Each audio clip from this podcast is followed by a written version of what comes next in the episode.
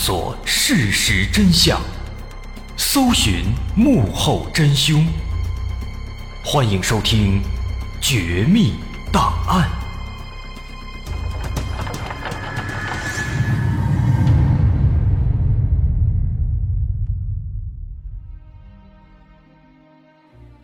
还原事实，探索真相。欢迎继续关注《绝密档案》，我是大碗。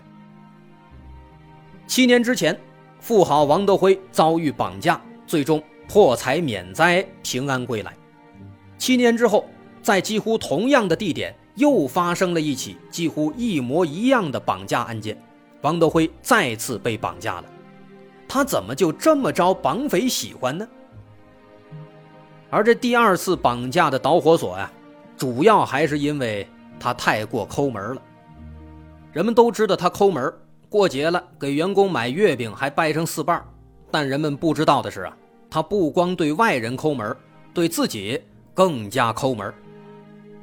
平时买东西舍不得花钱，这也就算了。在一九八三年发生第一起绑架案之后呢，从来舍不得花钱的王德辉，终于狠下心来，雇了好几个保镖。可是四五年过去了，什么事都没发生，王德辉这抠门的习惯又犯了。他感觉也没有必要再养这么多人，再浪费这么多钱了，于是呢，就把这些保镖全给炒了。但是刚刚炒了没多久，这起绑架案就又发生了。可能这就是命吧。说当时在案发之后啊，因为各种细节都跟第一次绑架十分相似，所以警方首先想到的就是第一次绑架的那几名案犯。有没有可能是他们故技重施呢？但是调查一番之后啊，发现那几名案犯抓的抓，跑的跑，死的死，基本都在掌控之中，跟这起案子不可能有关联。那这个情况就非常难办了。如果没有关联，为什么这两起绑架案会如此的相似呢？甚至包括一些道具、一些手段上都是如此的相仿。难道这仅仅是巧合吗？恐怕很难让人接受。可是目前警方手里的线索啊少之又少，唯一能够利用的就是绑匪不断打来的催账电话了。电话里对方不停的催促龚如心赶紧交钱。在这巨大的压力之下，龚如心决定还是拿出六千万美元，先把丈夫赎回来，人呢先安全的回来。那罪犯慢慢的在抓。那当时呢，为了尽可能的争取更多的调查时间，警方建议把这六千万美元的赎金分成十三种货币，放在不同的银行里进行交易。这样一来呢，绑匪转移资金也需要大量的时间和人手，警方就会有更多的机会来锁定绑匪。这是一个非常明智的做法。因为在一九九零年的香港，电子银行等等相关业务还在起步阶段，甚至连自动取款机都非常少见，这对警方都是有利的。因为对于案犯来说，最稳妥的来拿取赎金的方式，就是在自动取款机上把钱转到其他账户里，避免在银行柜台露面。于是，警方就两人一组，在全香港仅有的几台取款机的附近不断的巡逻。一旦有人来取钱，就第一时间和银行方面沟通。如果取的就是那六千万赎金，就马上锁定嫌犯，继续往下查。而果然，没过多久，银行账户里的钱就有了变动，有人利用自动取款机把赎金转走了一部分。但是奇怪的是啊，负责蹲守的警员却没有发现来转钱的绑匪，这就太奇怪了。而且不光如此，第二天，账户里的钱呢又被转走了一部分，可警方还是没有发现来取钱的案犯的踪迹。哎，这是怎么回事呢？直到后来案犯被抓住之后，警方才搞清了其中的原因。原来啊。那些在附近巡逻的警员，不光负责看守取款机，他们还会时不时的去处理一些其他的纠纷和突发情况，如此一来呢，他们的精力就会被大大的分散，不能每时每刻都看着取款机，而绑匪来取钱的时间恰好就是趁着警员们不在的时候，可见这绑匪十分的狡猾。好在警方当时呢也意识到了问题，啊，直接让警员在附近巡逻，容易打草惊蛇。于是后来呢，他们就把巡逻的警员全都换成了便衣警察，二十四小时不间断的看守。而这个办法果然奏效了。第四天，一名可疑男子来到了其中一台取款机前，在机器上操作一番之后，果然又有一部分赎金被转走了。那么这个男子会不会就是绑匪之一呢？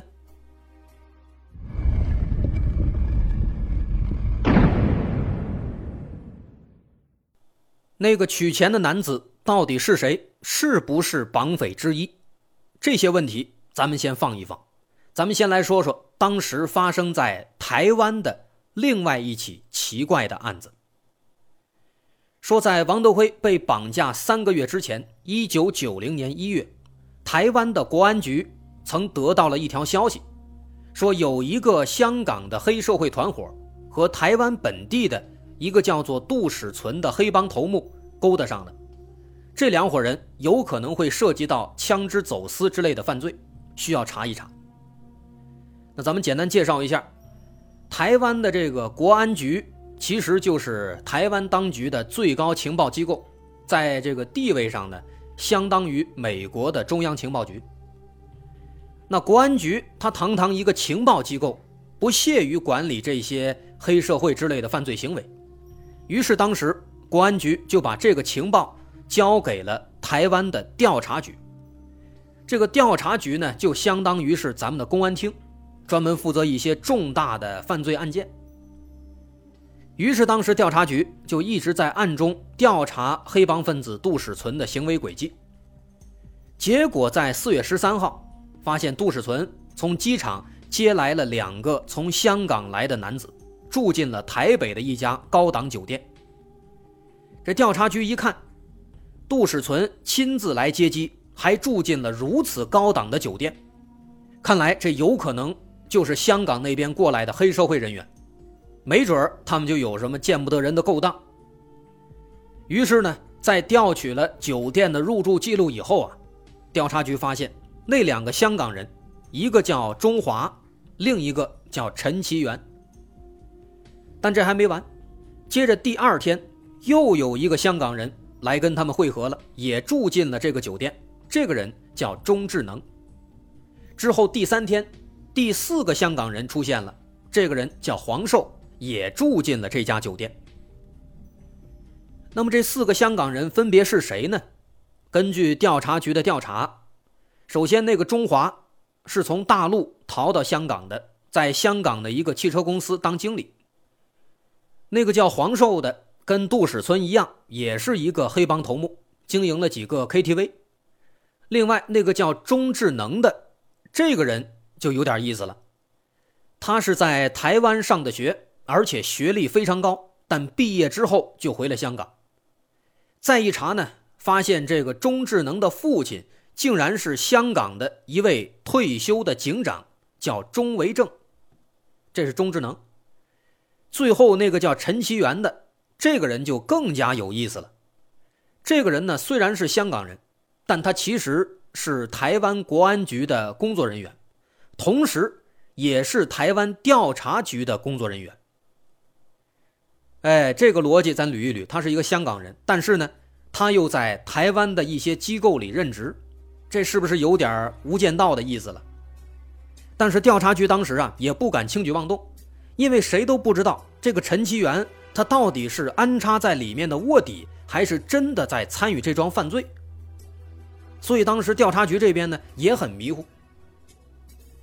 那么这样的几个人物啊，就让这件事啊好像变得很奇怪。这怎么哪儿的人都有呢？有黑帮的，有警长的儿子，甚至连调查局内部的人都有。说这几个人凑一块儿，这到底要干嘛呢？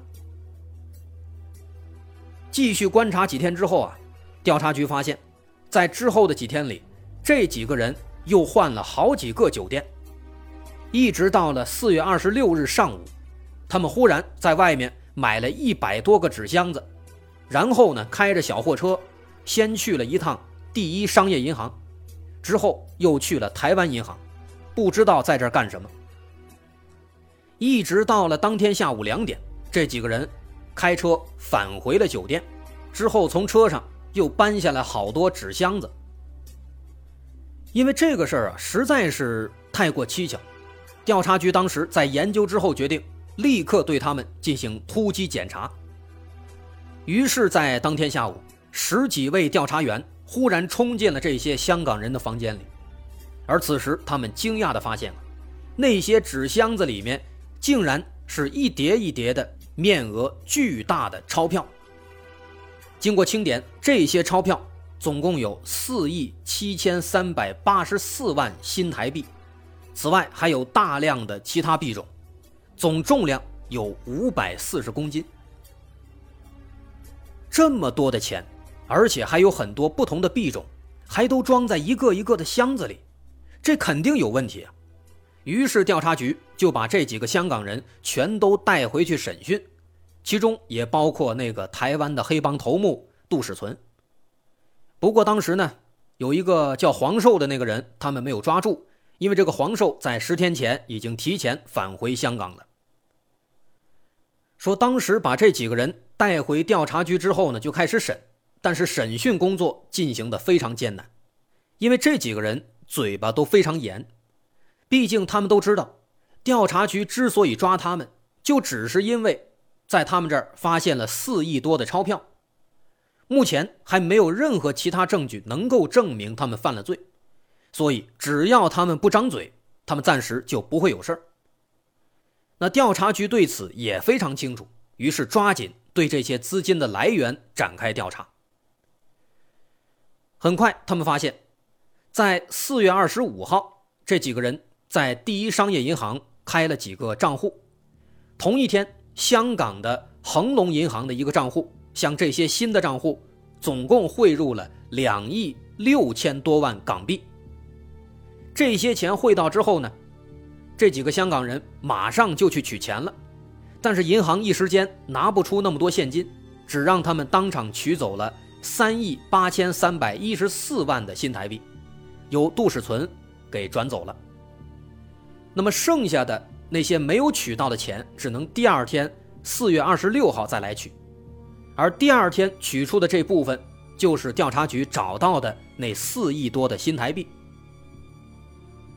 另外呢，给他们打钱的那个香港的银行账户，经过调查，属于一个叫做陈松德的男子。但是调查局查了半天，发现这个陈松德就只是一个帮人洗钱的小角色，也是受人之托拿钱办事儿，跟这四亿多新台币的来源应该没什么关系，对案情应该也没什么帮助。所以说，当时的调查呢，几乎是没什么进展。不过好在几天之后啊，在四月二十九号，调查局搜查了杜史存的家里，在他家竟然也发现了一亿八千四百万的新台币的现金。那这个发现让大伙更加震惊了，眼看这发现的钱越来越多，而且还都是现金，可是调查局还是没有查清这些钱。到底是拿来干什么用的？如果说这些人拿钱买枪支弹药，那显然用不了这么多钱啊。那有没有可能是贩毒呢？可是最近国际上的各大毒枭也没什么大动作呀。如果拿这么多钱贩毒，那必然是大单的生意，那么国际上的毒枭必然会有所反应。可现在却没有任何反应。所以说，不可能是买枪，也不可能是贩毒。那么这些钱到底是干什么用的呢？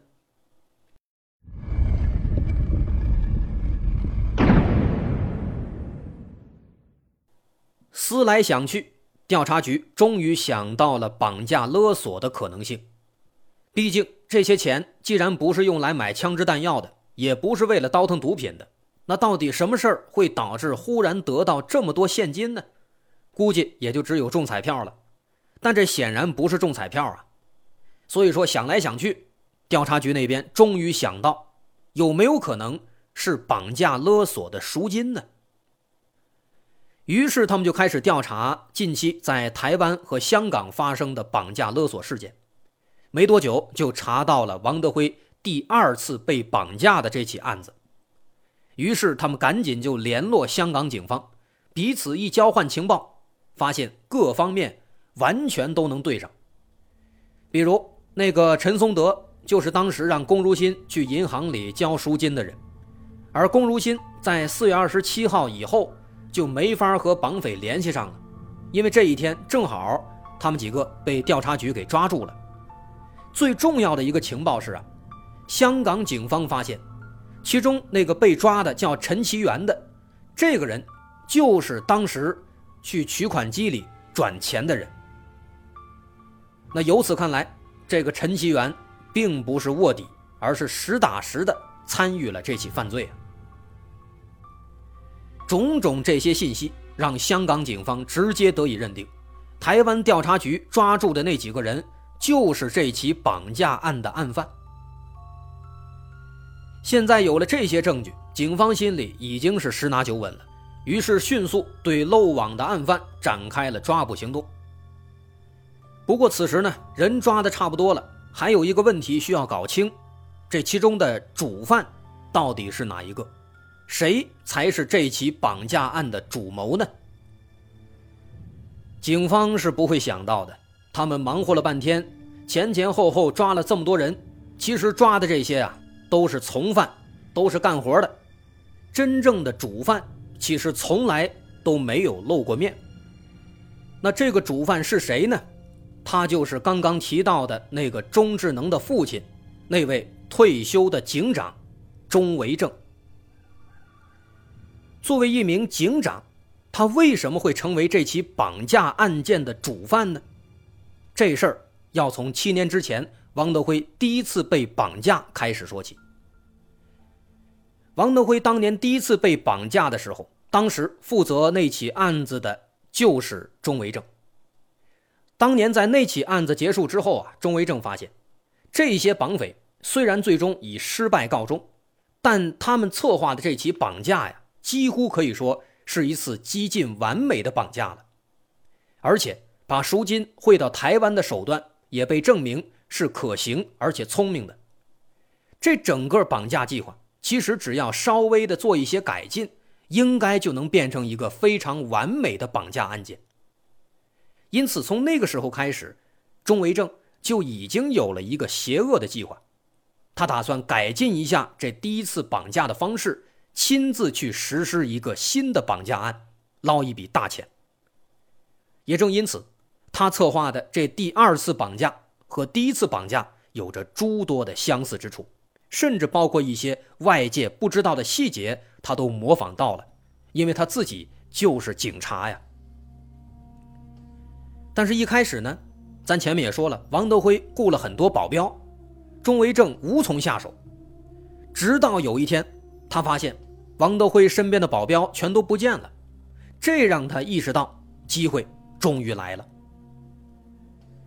于是，经过数年的策划和准备，钟维正集结了一个将近二十人的团队，以他自己为首脑，分成五个小组，并且确定了各自的组长。事前进行资料搜集、跟踪盯梢的筹备小组有两人，案发当天设置路障、实施绑架的行动小组有六人。负责看守王德辉的看守小组有五人，事后联系家属索要赎金的交涉小组有一人，收了赎金之后去台湾洗钱的收款小组有四人，这四人就是台湾调查局当时抓住的那几位。除此之外呢，这五个小组的组长彼此隔绝，只和钟维正单线联络，让整件事情的保密性做得相当相当到位。这些人互相之间既不打听彼此的私事也不知道幕后主使究竟是哪一个，甚至直到最后一刻，他们才知道他们要绑架的目标是富豪王德辉。这如此缜密的安排啊，几乎可以说是天衣无缝。虽然和七年前的绑架很相似，但是可以看到比那次绑架要强太多了。但是最终让周维正没有算计到的是。他们最终还是栽倒在了最关键的赎金上。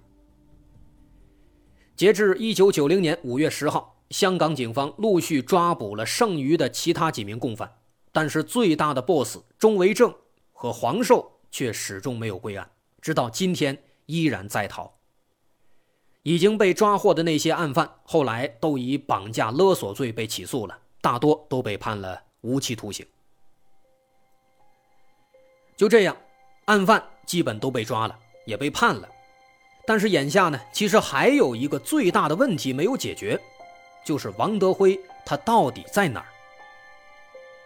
后来被抓之后啊，陈其元交代说，说他们吸取了七年前那起绑架案的经验，没有把王德辉关在香港本地，而是把他关在了一艘渔船上，把船开到公海四处游荡。本来打算拿到钱之后才让这船开回来，但是后来呢都被抓了。可是即便如此啊，王德辉仍然没有被找到，这是为什么？直到后来，负责看守王德辉的案犯被抓住了，才得知，当时那艘渔船在公海上行驶的时候，曾经遇见了大陆的军舰，他们以为是警察来抓他们了，慌乱之中把王德辉扔进了海里，应该已经被淹死了。但是啊，这活不见人，死不见尸。因此，这个说法呢，也没有证据能够证明。直到九年之后，一九九九年，王德辉还是没有出现，当地法院只能宣告王德辉已经死亡。宣告死亡之后，也使相关的其他法律问题得以相继处理，而龚如心则一直坚信丈夫还活着，直到零七年，她自己也因病去世了，可以说是一个相当悲惨的结局了。可能也是为了弥补这个遗憾，在电影重案组当中，富豪被绑匪丢进大海之后啊，及时被大陆的军舰救了上来。之后，富豪隐姓埋名，和妻子过上了低调隐秘的生活。只可惜，这是艺术创作。回到王德辉的案子，不论是迟迟没有归案的主犯钟维正，还是生死未知的王德辉，都是这起案件中永远的遗憾了。我是大碗，王德辉被绑架的案子，咱们就说到这儿了。如果您喜欢，欢迎关注我的微信公众号，在微信搜索“大碗说故事”，点击关注即可。好，今天就说到这儿，我是大碗，感谢收听，咱们下回再见。